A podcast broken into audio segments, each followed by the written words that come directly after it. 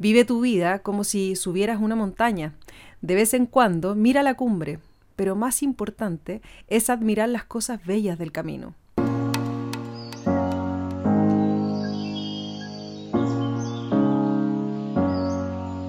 Soy Carolina Fernández y esto es Montaña para Todos.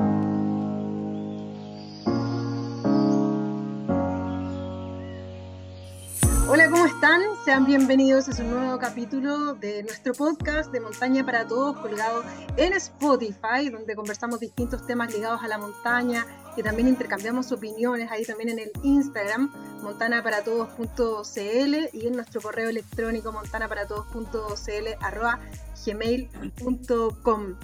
La recomendación antes de escuchar este episodio es que hayan oído por lo menos el de gestión de riesgo, que hayan tenido ojalá cursos de orientación, que sepan acerca de cómo vestir en la montaña, o sea, que muchos temas de los que hemos tocado en nuestros podcasts, ustedes ya los manejen y que cuando todas esas cosas fallen, bueno, tengan las herramientas como para saber qué hacer en un caso muy extremo, como por ejemplo eh, lo que vamos a hablar acá, que es de supervivencia. Eh, hoy día está junto a nosotros Diego Conejeros, él es instructor militar de montaña e ingeniero en prevención de riesgos.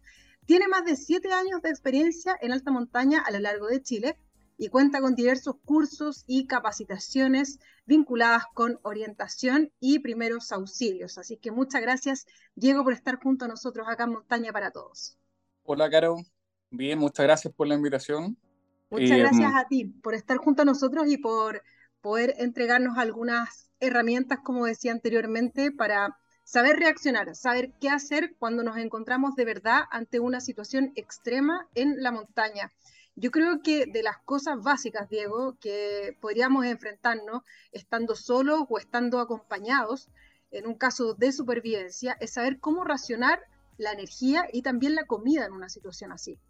Claro, bueno, primero que todo, para poder hablar de supervivencia es necesario saber a qué nos estamos refiriendo exactamente. Supervivencia se denomina a aquella situación, ¿cierto?, la cual eh, un montañista o una cordada están obligados, ¿cierto?, a subsistir con los recursos que ellos tienen en ese momento, con lo que, con lo que ellos subieron a la montaña, digamos. Y también a la vez con aquellos recursos que le entrega el entorno en el cual se encuentran, lo cual les, puede permitir cierto, eh, conservar su capacidad física y psicológica para el fin de que se trata esto, que es seguir eh, viviendo y mantenerse operativamente activo la, la, supervivencia en montaña, eh, nos podemos referir a ella como la, la aplicación de todas las técnicas eh, de supervivencia que están orientadas ¿cierto? a este tipo de, de escenarios.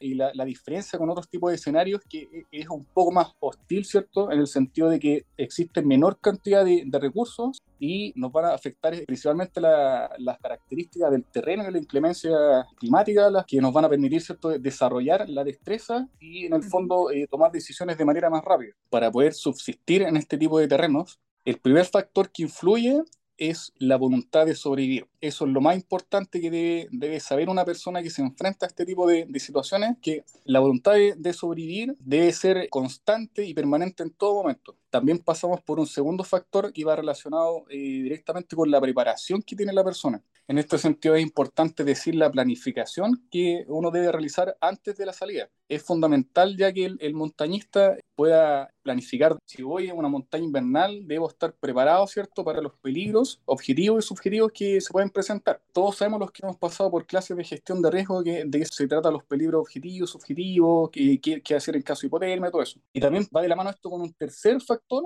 ya que va relacionado con la experiencia. Y la experiencia es la que me, a mí me, me instruyeron, ¿cierto?, en, un aula, y adquirí experiencia de forma práctica en terreno, lo que me permite posteriormente para yo poder afrontarme a este tipo de, de situaciones, actuar de forma rápida y poder superar cierto el shock inicial que se presenta, que a, todo, a todos les pasa. Las posibilidades de sobrevivir van a depender de la situación en la que uno se encuentra, si uno está accidentado, de tener cierto el equipo apropiado, una buena preparación, el entrenamiento también, y tener la capacidad cierto de improvisar ante este tipo de situaciones. Es importante señalar también las características del ambiente de la, de la alta montaña, frío intenso, que, no, que nos produce a nosotros un bloqueo mental y las tareas que uno va a efectuar se vuelven mucho más lentas, y nos, nos cuesta mucho pensar. La preocupación fundamental es mantenerlo limpio, seco y caliente para que sus respectivos procesos orgánicos del organismo sean de forma normal también el descanso y la comodidad bajo estas situaciones eh, extremas es vital, ¿ya? para poder mantenerse uno sano y, y por consiguiente con la moral en alto. Claro, es que ahí, Diego, en una situación de montaña con nieve, por ejemplo, está la posibilidad de hacer un iglú o un quince, ¿no? Como para conservar la temperatura. Quiero que me digas si una opción así, por ejemplo, valdría la pena, si es que efectivamente algo así nos serviría como para mantenernos con vida. Claro, mira que es importante lo que está señalando porque un iglú nos permite a nosotros efectivamente poder sobrevivir en montaña, en montaña invernal sobre todo, ya que nos permite aislarnos, ¿cierto?, del frío. Y por darte un ejemplo, no sé, pues si afuera eh, a la intemperie hay unos menos 15 grados, el iglú me va a permitir eso bajar eh, unos 10 grados por lo menos. Si afuera hay menos 15, adentro del iglú va a haber una temperatura aproximadamente menos 2, menos 1 o hasta 0 grados, lo cual es bastante bueno si uno lo ve de esa forma. Y en, una situación de extremos como lo que estamos conversando, el uso de la manta térmica, por ejemplo, que al menos yo es una costumbre que tengo súper arraigada de llevarla siempre, vaya al cerro, a la montaña que vaya, siempre la ando trayendo conmigo. ¿Cómo la tenemos que utilizar? Porque si muchas cosas de las que acarreamos y no sabemos cómo usarlas, vale muy poco que la tengamos a mano. Mira, con respecto a la manta térmica, claro, efectivamente es un elemento súper importante de, de, supervivencia porque permite aislarlo de frío, no de cierta forma. Yo lo he utilizado en, en la zona norte de, de, Chile, en el altiplano, y la verdad es que es bastante helado. Una vez quise probar ese material, lo utilicé en terreno, y dejé el saco de dormir en mi casa, y la verdad, claro, obviamente uno le permite en, condiciones extremas sobrevivir, pero es bastante complicado sobrellevarlo porque obviamente uno debe tener más abrigo, todo eso. Pero, por ejemplo, si yo me meto a un iglú, por ejemplo, si logro cavar, tener la fuerza suficiente como para cavar un iglú, me meto adentro y uso mi manta térmica, eso indudablemente que suma, ¿no?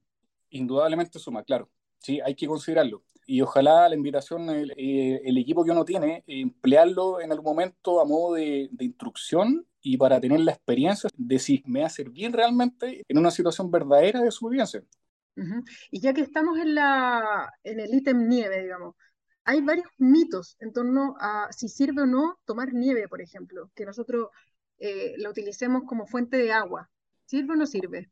Pero siempre cuando esta sea derretida en su totalidad. Es decir, estoy en, en un terreno nevado, extraigo la nieve, ojalá que sea la nieve no de la primera capa superior, sino que de las más profundas, ya porque está más compacta. Recuerdo que cuando nosotros tomamos nieve que está recién caída, por lo general es más aire que agua. Entonces, si yo la ingiero como tal sin derretirla, estoy propenso a sufrir hipotermia, de que voy a tener que consumir grandes cantidades de nieve para poder hidratarme. Y por consiguiente, lo que dice la media, consumir medio litro de, de nieve o hielo puede bajar la temperatura de tu cuerpo hasta un tercio en un corto plazo. Entonces, sí o sí es necesario derretirla para poder consumirla.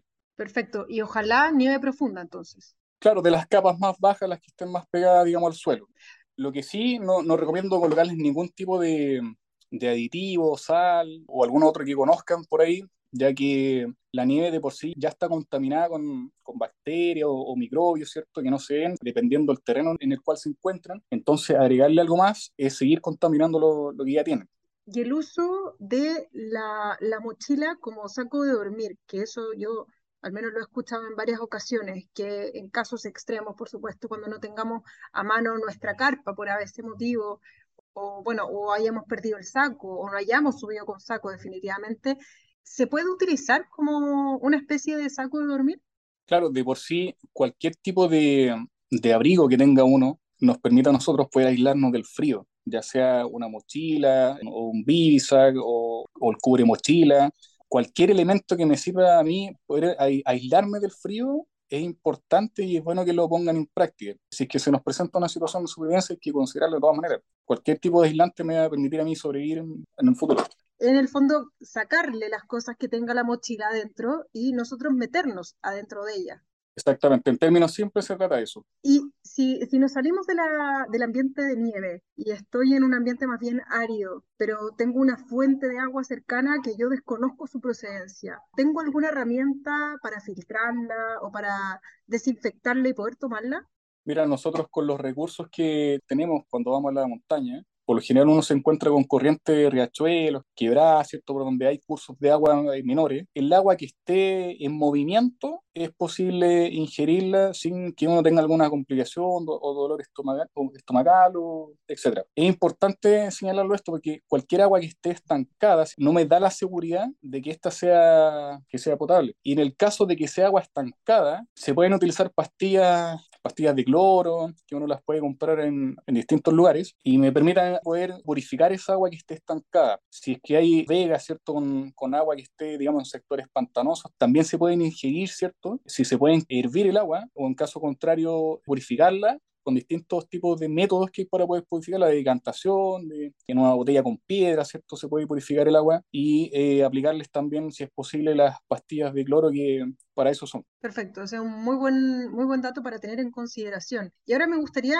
que nos despejaras si es que es efectivo o no, o si es realmente un mito de que uno podría beber su propia orina en un caso extremo. Mira, beber la orina no se recomienda. Hay, claro, como tú dices, mitos que unos dicen que sí, otros que no, pero en general la media dice que no se recomienda ya que la orina, ¿cierto?, posee sales y contaminantes, ya que el cuerpo expulsa. Entonces, si nosotros bebemos esa orina nuevamente, eh, lo que estamos haciendo es volver a ingerir esos contaminantes que el cuerpo expulsó en su momento. Entonces eso nos va a provocar, mayor deshidratación. Tendría que ser un caso extremadamente peligroso, ¿cierto? O que no se cuente con otra fuente donde yo pueda tenga la seguridad que voy a encontrar agua, por ejemplo en la zona norte, en, en, el desierto, en el altiplano, es muy difícil encontrar, prácticamente no hay, no hay fuentes de agua. Entonces, en situaciones así, eventualmente podría aplicarlo. ¿Y sobre cuánto tiempo nosotros podemos estar sin beber agua en una condición extrema, lo que hemos dicho ya insistentemente? ¿Cuánto tiempo podríamos estar sin beber agua, sin pasar riesgo vital? Lo que nos dicen la, las personas que han estado ¿cierto? en situaciones de supervivencia y lo que nos dice la media en general es que el cuerpo puede estar entre 8 y 12 días sin beber agua hasta el tercer día de no contar con este elemento, el cuerpo se mantiene en condiciones operativas normales. Después del tercer día em, empieza la persona a delirar ya y presentar otras situaciones ya que son un poco más graves. En síntesis, entre 8 y 12 días es lo que el organismo se mantiene vivo sin consumir agua. Debemos recordar la regla de, de 3, ¿cierto?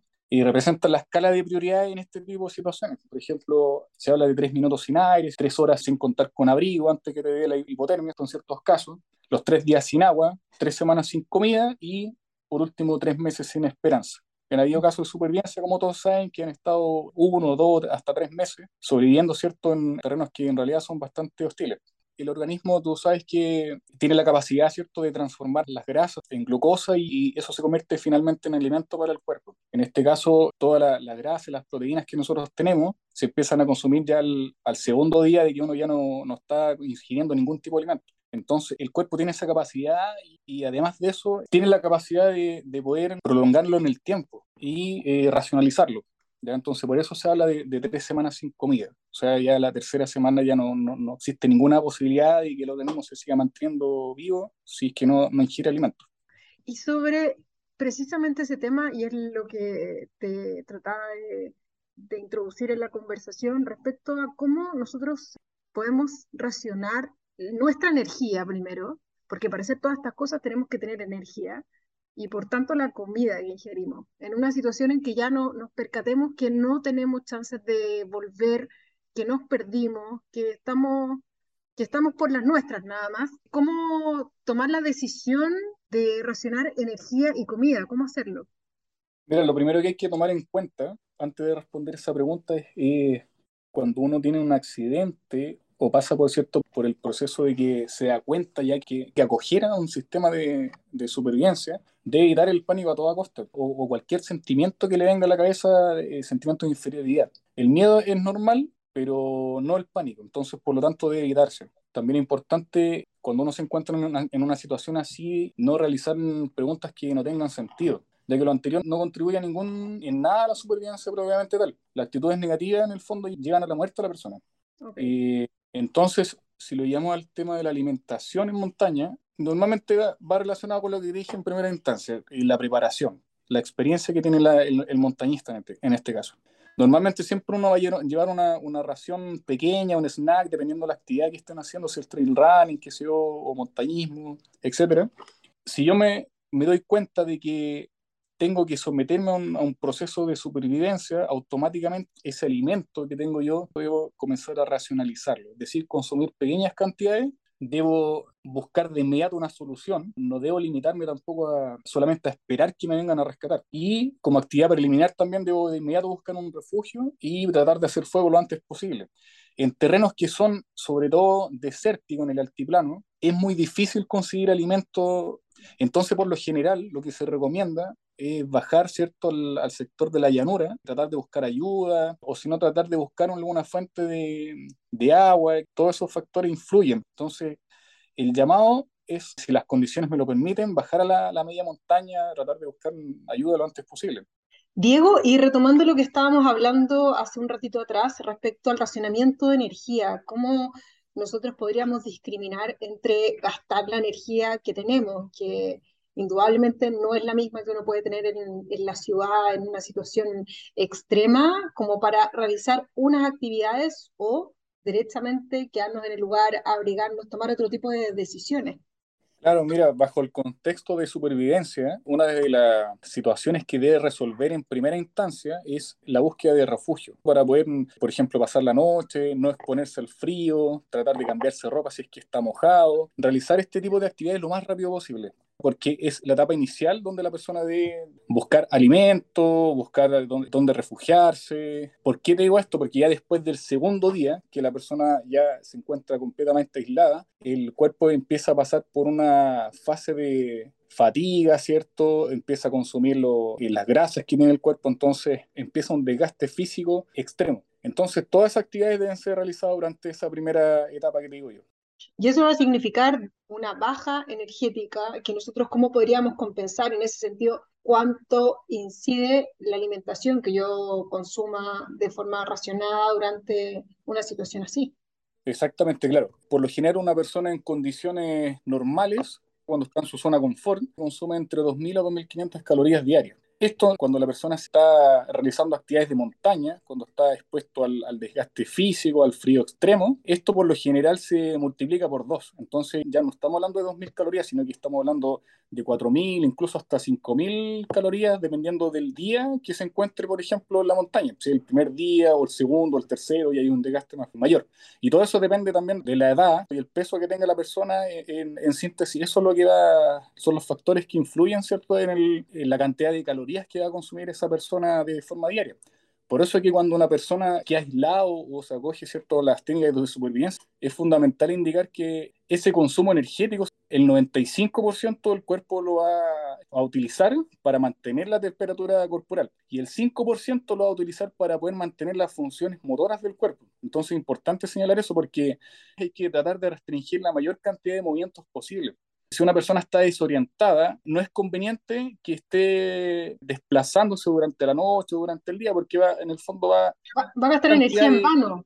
De eso se trata. Y bajo este mismo tenor, si hay una acordada, dentro de una acordada hay una persona que se encuentra accidentada, si la, la acordada en el fondo decide ir por ayuda y queda esta persona aislada en el terreno, debería, por ejemplo, la acordada ayudarlo con la mayor cantidad de, de alimentos posibles que puedan dejárselo a esa persona, porque en el fondo él va a ser el que sí o sí va a tener que racionalizarlo durante el día o los días que se encuentre aislado.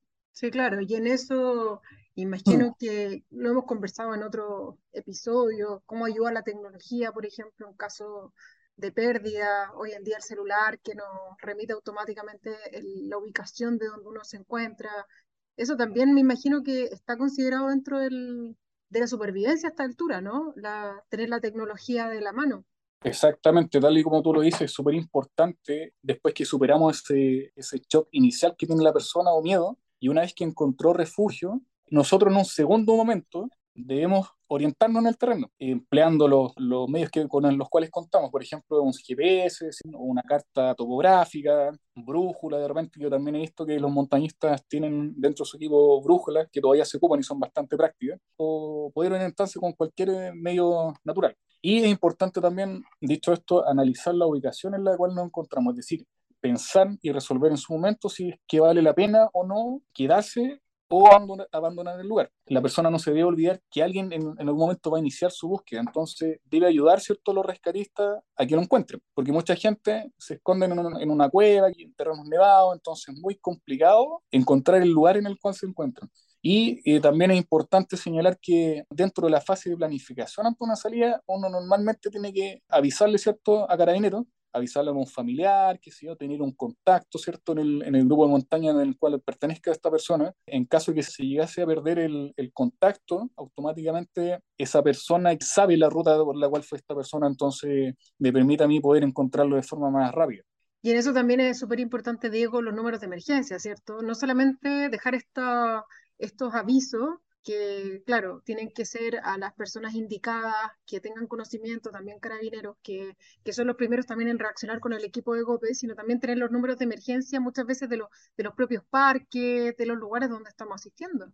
Exactamente, los números de contacto, muy importante tenerlo. Si bien es cierto, no hay señal en la, en la mayoría de los lugares, eh, al subir a una altura, eventualmente podría tener señal, y eso va a definir, de cierto modo, la, la vida o la muerte de esta persona los futuros montañistas, los aprendices y también la gente experta en el tema deben realizar una planificación y deben abordar ese tema.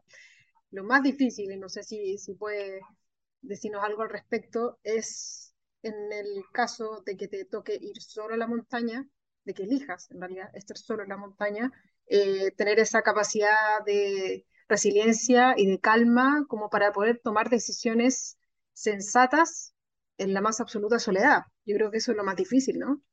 Absolutamente, sobre todo cuando se trata de una persona que no tiene mucha experiencia. Por eso que una, una de las condicionantes es la voluntad firme en la supervivencia. Cuando no se tiene voluntad o cuando existe un bloqueo del, del, pensamiento de la persona, ya sea por el frío o por otros factores, se pierde la voluntad de vivir. Entonces la persona se va a bloquear, no va a pensar con claridad. Es importante entonces, ¿cierto?, la, la preparación, ¿cierto?, y la, y la planificación de la, de la actividad que se va a realizar y estar bien, bien claro respecto a que un accidente o algo, una situación así extrema, esperemos que nadie de los que está escuchando alguna vez se vea, se vea frente a algo así, pero lamentablemente puede pasar.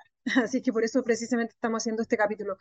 Lo que siempre le digo a mis amigos cuando salimos o, los consejos que le doy a mis más cercanos es que estén preparados siempre para lo más complicado, lo más difícil. Por darte un ejemplo, siempre lleven su, su parca Gore-Tex, que no pesa nada, pero todos saben que el tiempo en la montaña cambia bastante rápido, entonces te permite aislarte del frío. En caso de que tenga un accidente, si vas con una, una acordada, ¿cierto? los demás van a bajar a buscar ayuda y tú te vas a quedar solo ahí. Entonces ya eso ya es adquirir una experiencia y conocimiento que el día de mañana te va a definir entre la vida y la muerte.